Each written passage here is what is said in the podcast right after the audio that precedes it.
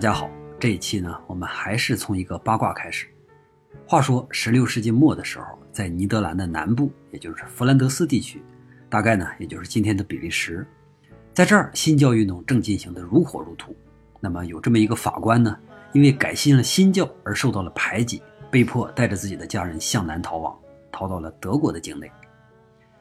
这个男人呢，虽然不算什么显贵啊，但是人家年轻的时候到过意大利留学。钻研法律，精通诗文，而且长得还挺帅。那这样的一个男人，走到哪儿都是挺扎眼的。所以在逃亡的路上呢，就被一个有妇之夫给看上了。这个有妇之夫可不是一般人啊，她是一个公主，她的丈夫就是大名鼎鼎的奥兰治的威廉。奥兰治的威廉是谁呢？他就是带领荷兰起义摆脱西班牙统治的领袖，也被后人称为荷兰的国父。威廉和公主，他们两口子是名副其实的政治婚姻。安娜公主呢是萨克森选帝侯的继承人，威廉呢是荷兰三个地区的执政官，他们俩结婚就是政治上的一种联合。但是呢，这个威廉是个粗放的汉子，安娜呢从小娇生惯养，这俩人完全生活不到一起去。这两个人的婚姻从一开始被全欧洲人看好，到后来被全欧洲人都知道他俩夫妻不和，甚至还闹出过索回嫁妆这样的事儿。威廉长期生活在荷兰，安娜呢长期生活在拿骚，也就是威廉的老家，婚姻到此名存实亡。所以年纪轻轻的安娜看到风流倜傥的逃亡法官，那就是一见倾心。法官也爱慕安娜的诗情，于是他俩就厮混到了一起，并且还怀上了一个孩子。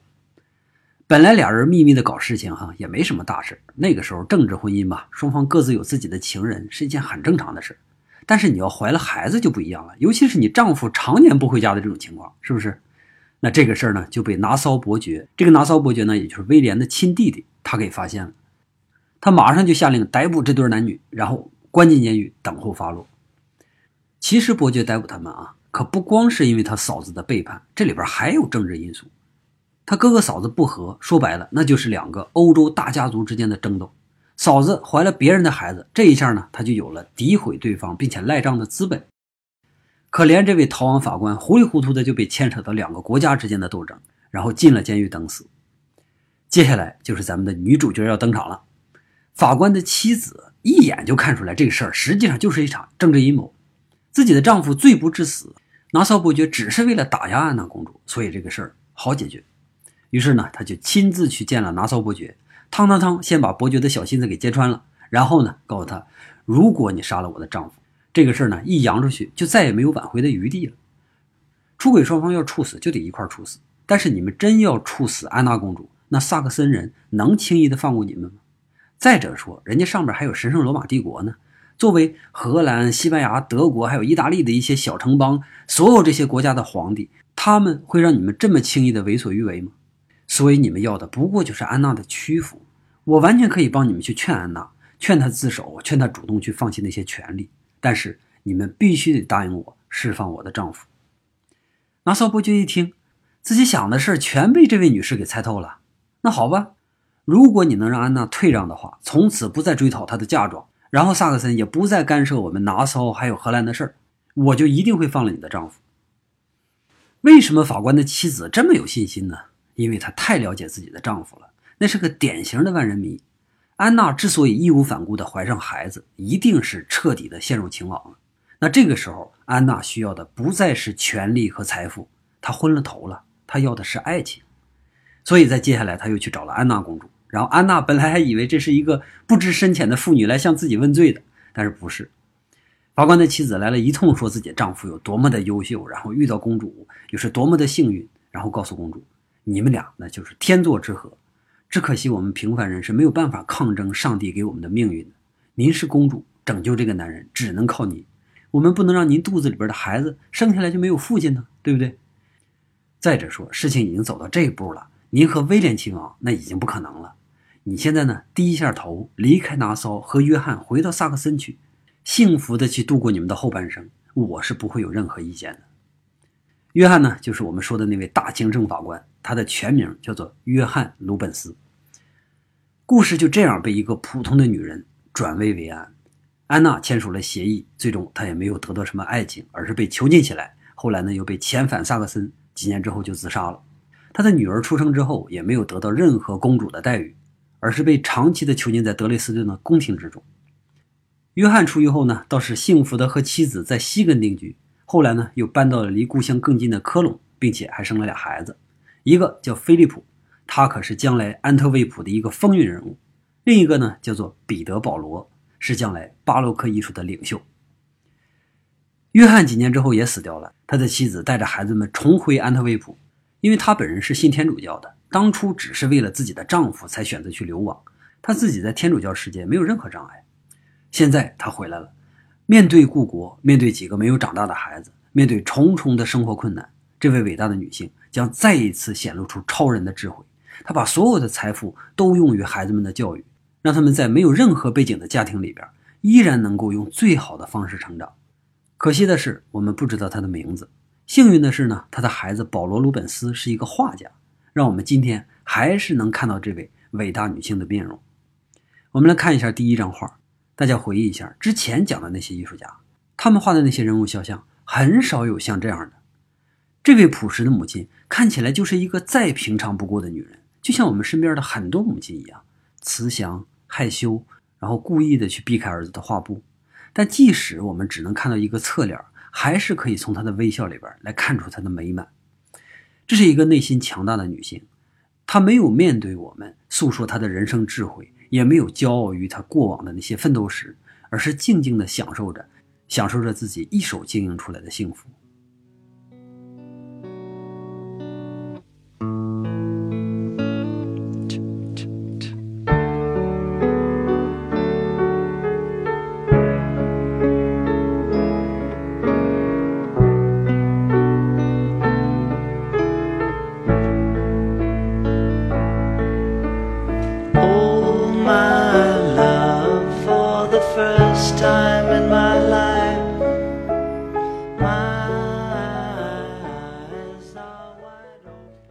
今天要讲的这位大画家鲁本斯，也是一位一帆风顺的大师。我始终认为，他的人生能够这样稳定、这样成功，那都是因为他有一个懂得爱的母亲。母亲给了他最好的成长环境，也给了他豁达的人生观，而后者恰恰是幸福人生的关键。为什么我要说鲁本斯豁达呢？你看啊，大多数画家在面对竞争的时候，都会显露出一些攻击性，即使是那些最伟大的画家，他们也是一样的。但是鲁本斯没有，他在面对前辈的时候，比如说他从意大利回来，然后就疯狂地向家乡人推广提香、韦罗基奥和卡拉瓦乔。那他在面对同辈的时候呢，比如像博鲁盖尔啊、斯内德斯啊，是吧？这些也是很有名的画家。鲁本斯本来是弗兰德斯毫无争议的一哥，绘画界的扛把子，可是他愣是让这哥俩也做了象征着行业老大地位的圣路加工会会长和副会长。那在面对后辈的时候呢，他提携过凡戴克，提携过韦拉斯贵兹，这可都是可能对他造成冲击的大人物。但是鲁本斯没有敌视过任何人，更可贵的是，他也没有失去过任何应得的东西。不过啊，我可没有教导大家向鲁本斯同志学习这个意思，因为他在事业上的成功可不是依赖于他宽厚乐观的性格，而是依赖于他强大无比的天赋。我们在过去的任何一个时代、任何一个群体，都会遇到一个对立者或者多个对立者。只有在你足够强大的时候，才不会受到那些对立者的伤害。鲁本斯追随着母亲回到安特卫普的时候，只有十一岁。但是大家不要小看这个十一岁的孩子，他那个时候已经会讲七种语言了，并且这个孩子现在已经成为了人群的中心。他总能和善地处理那些人际关系，无论是老师啊、同学啊。邻居甚至毫不相干的人都会喜欢他。比如说，有这么一位非常富有的贵妇，被贵妇喜爱，可随了他母亲的心愿了。因为他独自支撑一个体面的家庭，那是太难太难了。尤其是在那个时代，一个寡妇支撑家庭，你又没什么存款，对吧？这个时候突然有贵人出现，莫不如我就顺水推舟，让鲁本斯成为贵夫人的随身男童。你别看这个小身份听起来像个仆人啊。但实际上，它是中世纪那个骑士制度的一个遗留的传统，相当于一个养子的身份吧。这样把鲁本斯送出去，既能缓解经济压力，又能让年少的鲁本斯开始学习到上流社会的礼仪，还有可能人家贵妇一高兴就给他更大的资助，也说不定。事后证明，母亲的这一次判断又是极其正确的。贵妇不仅教会了鲁本斯如何成为一名上流人士，她还发现了鲁本斯的艺术天赋，于是他就果断资助鲁本斯进入画室学习。最开始几年跟随着一个非常知名的风景画家，最后四年呢又跟随弗兰德斯的宫廷首席画师范文，啊，这都是弗兰德斯顶级的教育资源啊。经历了接近十年的学习之后，二十一岁的时候，鲁本斯顺利的成为了一名圣路加公会的职业画家。成为了职业画家，就可以独立的接受定件了。但是我们能看到的这个时期的商业定件非常的少。倒是他给自己的朋友还有母亲画的这些肖像特别的生动感人。从这几张画里边，我们也可以看到，这是一个真情流露的鲁本斯，但是还不是一个有着广阔的商业前景的年轻人。可能鲁本斯也注意到了这一点，他还需要去深造，去学习更好的艺术。而学习更好的艺术唯一的渠道，那就得到意大利去。他的父亲约翰·鲁本斯，他的老师范文，都是从意大利留学回来的精英。他非常清楚向南的这条大路到底代表着什么。一六零零年的时候，二十三岁的鲁本斯出发了。首先，他到了威尼斯。到了威尼斯，他就立刻被提香啊、韦罗内塞啊、丁托列托之类的这样的伟大的艺术家所震撼。但是这个时候呢，威尼斯画派的辉煌已经过去了。提香的这两个学生，韦罗内塞也好，丁托列托也好，他们在去世之前再也没有教出像样的继承者。倒是这个时候。一个北方来的小伙子，在临摹提香的过程中，得到了这个派系的精髓：灿烂的色彩、华丽的构图，还有提香发明的那个直接画法。半年之后，他就被曼图亚公爵发现，成为了宫廷画师。曼图亚虽然不是一个多么大的城市啊，但是他一直以来对艺术都非常的重视，像三杰、提香等人都曾经受雇于他。现任的公爵是一位和鲁本斯差不多大的一个年轻人，在他的宫殿里边。已经很久没有像样的艺术家来过了，鲁本斯的到来就弥补了这个空缺。由于画技出众，人品又一流，还能说出一口非常流利的托斯卡纳语言，那鲁本斯呢，自然而然就成了这儿的上宾。而且在两个人交流的过程中，他俩还成了好朋友。这一年，法国的国王迎娶美第奇家族的女儿，意大利各地的贵族都受到了邀请，曼图亚公爵也不例外。他就很高兴地带着鲁本斯到佛罗伦萨去参加婚礼去了。不过，由于人家那个法王业务太多，是吧？可能太忙了，没能亲自出席，所以这是一场代理婚礼。这个情况呢，在当时也比较普遍。这是第一次，鲁本斯以一种非艺术家的身份参加活动。那在这个活动中呢，他就体现了他高超的外交技巧，特别的给曼图亚公爵提气。在这之后呢，公爵就委任他做自己的大使，将来他还会以大使这个身份周旋于欧洲各国之间。不过现在还没有，因为他觉得自己还是不够强。他跟公爵说：“我想能成为和提香比肩的画家，但是我要完成这个目标呢，就必须得进一步深造。只有去罗马学习，才能让我完成这个飞跃。”曼图亚公爵说：“好吧，我聘请你当我的首席画师兼私人特使，给你经费到罗马去学习，去临摹什么伟大的米开朗基罗、拉斐尔他们的作品。但是你得答应我，学成之后一定要再回到曼图亚为我效力。”就这样，双方签订了契约。鲁本斯继续向南，又到了罗马。于是呢，就有了我们上一讲出现的那一幕：卡拉瓦乔的圣母升天，从修道院里边被退了出来。然后鲁本斯发现了他，并且急召曼图亚公爵前来购买。无论罗马城有多么狼狈，在艺术上，它都是最接近天堂的地方。米开朗基罗的壁画、拉斐尔的壁画，还有卡拉瓦乔的艺术，年轻的鲁本斯浸泡在这些伟大的作品当中。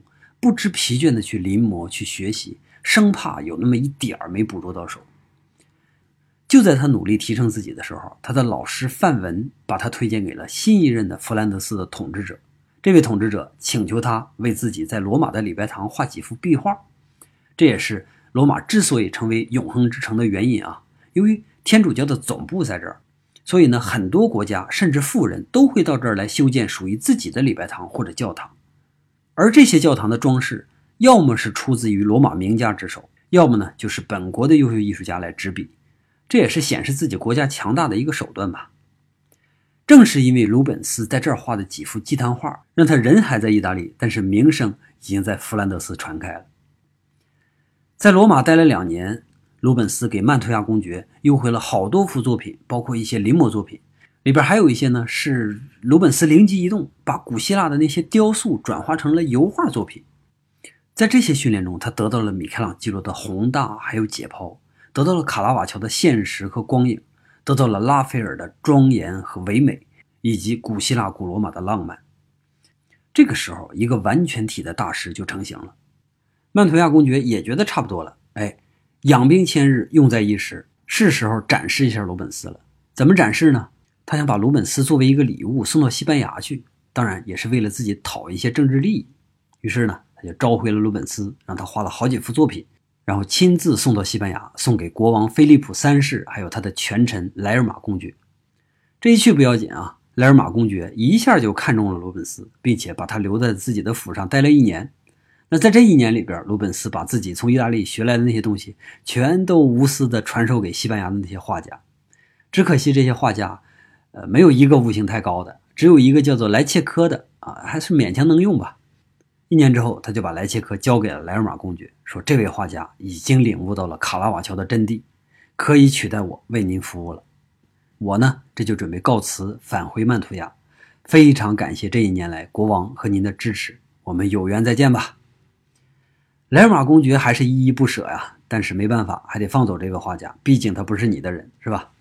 事后证明，他教出来这个莱切科画画的还不错，但是人太无聊了，一点都不像鲁本斯啊，说话又风趣又得当，实在是一个非常难得的对话者。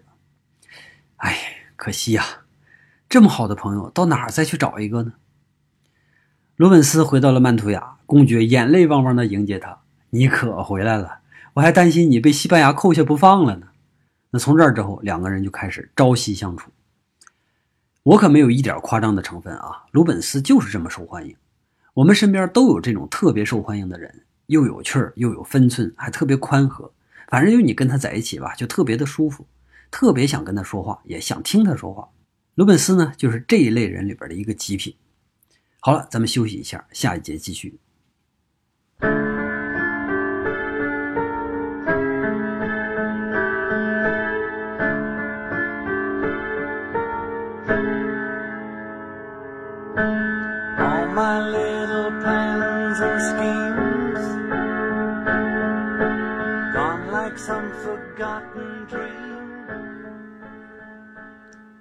曼图亚公爵叫温琴佐·贡加扎，这个贡加扎家族呢，就相当于佛罗伦萨的美第奇家族，既有实力又有教养。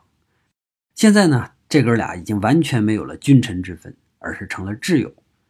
温琴佐带着鲁本斯全意大利到处走，去米兰临摹了达芬奇的《最后的晚餐》，去佛罗伦萨看圣母百花大教堂，还有大卫，还看了双雄争霸的时候留下来那两张草图，尤其是达芬奇那张安地利亚之战。给罗本斯喜欢坏了，是什么样的头脑能够创造出这么疯狂但又不失韵律的构图啊？佛罗伦萨果然是名不虚传。温馨佐呢，还带他去了热那亚。热那亚在16世纪末的时候啊，已经成为了欧洲的金融中心。巴洛克式的建筑也是最早从这儿还有罗马开始兴起的。和巴洛克相对应的呢，是古典主义。古典主义讲究均衡，讲究对称。和多年以来宗教的禁欲主义是息息相关的。那巴洛克呢，是反其道而行之，非要造出不对称而且让人眼花缭乱的建筑。今天我们看来，这就是一种世俗欲望的彻底解放。很多当时的老古董会说巴洛克缺乏美感，更缺少尊严。但是新兴的贵族就喜欢这种享受，比起那些古板的冷淡的风气，这个样式更具有现实意义。好了，到现在我们再回看一遍鲁本斯整个的学习进程，你就会发现他后来形成的风格，正是他这几年意大利之旅的结果。在他的代表作里边，我们能够清楚地发现提香，发现达芬奇，发现米开朗基罗和卡拉瓦乔，还有巴洛克式的奔放。现代艺术以前的艺术史就是这样一条继承和发展的路，很清晰的传承路线。我在讲最近几期节目的时候呢，其实也特意的强化了这一点。从米开朗基罗开始，然后到提香，到卡拉瓦乔，再到今天的鲁本斯，接下去呢就是我们以前讲过的伦勃朗和维米尔，再接下来就是洛可可的两个大人物布歇、华托，然后就是大卫、安格尔还有德拉克洛瓦。这些艺术史上的高塔他们慢慢的连成了一条蜿蜒的线，这条线让整个西方艺术史变得清晰可见。继续我们的鲁本斯啊，一六零七年的时候，鲁本斯已经举世闻名，闻名到什么程度啊？弗兰德斯的大公居然写信要求曼图亚公爵要把鲁本斯还给他的祖国，你想这是多么严重的语气？但是这个温琴佐怎么舍得再把这位好友放走呢？于是他就果断地拒绝了大公。但是出于这两个国家之间的面子，他还是承认鲁本斯是属于我们两个国家的啊。弗兰德斯要是有任务派给他的话，我一定会提供一切便利条件来帮助他完成。如此的热情，你说怎么能让鲁本斯拒绝曼图亚来回到自己的老家呢？可是世事无情，无论这对好朋友怎么难舍难分。当更重的一份情感逼迫他做出选择的时候，他们还是得选择暂时分手。鲁本斯的母亲病危了，我们用了一节的时间来聊他这位母亲，我们就一定能够想象，作为母亲一个人带大的孩子，鲁本斯对于老人有着多么重的情感。于是他二话不说，辞别了眼泪汪汪的温琴佐，也辞别了心爱的意大利，返回安特卫普。他选择的是最快的马和最近的路，但是还是晚了。等他到家的时候，母亲已经过世。他把自己封闭在母亲埋葬的那个教堂里边，一下就是好几个月。几个月之后，才逐渐的走出悲痛。欧洲没有守孝这一说，但是鲁本斯的行为就跟我们守孝差不多。在这个期间，他是什么人都不见，什么活都不接。所以，等他决定走出教堂的时候，已经有一屋子的合同在等着他签，而且大公还亲自上门给他宫廷画师的身份，终身享受最高待遇。他看了看大公身后的带刀侍卫，又看了看已经当上国务卿的哥哥菲利普，心里一下就凉了半截。他知道自己这个意大利是回不去了。得了，既来之则安之，这也是鲁本斯从母亲那儿得到的处世哲学。在他母亲去世之后的几十年，这个准则一直都忽悠着他。这年呢是一六零八年。以前我们讲伦勃朗的时候提到过，一五八八年的时候啊，荷兰在鲁本斯父亲曾经的那个大情敌。威廉·奥兰治的带领下宣布独立了，但是西班牙作为曾经的宗主国，怎么可能就轻易的放弃自己那么大的领土和税收呢？于是双方就一直打仗，直到1609年，双方才签订了和平协议。西班牙在协议里边正式的放弃了尼德兰的主权。原来弗兰德斯也是属于尼德兰地区的一部分啊，但是他又不是革命派，那这个位置就很尴尬。在战争中，他既属于前线，但是呢？他又不是打架双方任何一方的老家，所以最倒霉的就是他们。人家两口子离婚打架，摔的全是他们家的锅碗瓢盆。那零九年这个和平协议虽然和他们没什么关系，但是他们也算是最大的受益者了。和平就要发展，那富裕的弗兰德斯地区要怎么发展呢？其实啊，古代在没有太大的技术革命之前，所谓的发展无非就是人民安居乐业，国家拼命建设，而建设。本身就需要最好的人才。罗本斯，你从意大利学会了一身的本领，正好就是复兴最需要的那波人。鲁本斯不走了，最满意的不仅仅是大公，还有他的哥哥菲利普，因为他们一共哥四个啊，活下来的只有他们俩。现在母亲也去世了，这个世界上最亲的就是这个弟弟。但是亲情只是一方面，弟弟作为著名的艺术家，对于他的仕途也有很大的帮助。首先，自己这个弟弟还没结婚。这就是一个很好的机会嘛。那安特卫普的豪门里边，看看哪家的女儿还没嫁出去。一旦和贵族联姻，他们俩这种没有什么背景的人，就算彻底进入上流社会了。功夫不负有心人，一位姓布兰特的贵族家里边，真就有这么一位十八岁的小姐，而且这位小姐呢，还爱慕着鲁本斯的才学。菲利普和老布兰特一拍即合，老布兰特也是一位非常知名的学者和律师，对鲁本斯家族那是相当的信任。可是鲁本斯没见过这个姑娘啊！但是既然哥哥说了，那就这样吧。你看，还是他那套随遇而安的理论。但是让他没想到的是，这位大家闺秀啊，完全超出了他的想象。这是一个大美人，而且还是一个很有情调的新女性。俩人一见面就是情投意合，这下鲁本斯就更没了返回意大利的愿望。鲁本斯的太太叫伊莎贝拉，她是有史以来第一位经常出现在丈夫画中的女性。无论是肖像画还是古代传说中的人物，鲁本斯总喜欢画她，好像就是看不够一样。从十八岁到三十六岁，他好像要把自己妻子每一寸皮肤都刻到自己记忆里边。鲁本斯是这样形容他妻子的：每一个人都会被迫爱上他，因为他没有同性所具有的任何缺点，没有坏脾气，没有脆弱，只有仁爱之心和对事物尺度最合理的把握。我是不是太相信有这样完美的人？但我相信是因为鲁本斯他的妻子才会这样的完美，因为他从他母亲那儿继承来一种非常神奇的能力，一种非凡的天赋，那就是爱的能力。大多数人会爱却不懂爱，有爱的冲动但没有爱的能力。所以，无论多美好的东西摆在我们面前的时候，我们都会发现它的残缺，而这些残缺呢，恰好对应着我们的人生。好了，这一期鲁本斯就先聊到这儿，我们下期再见。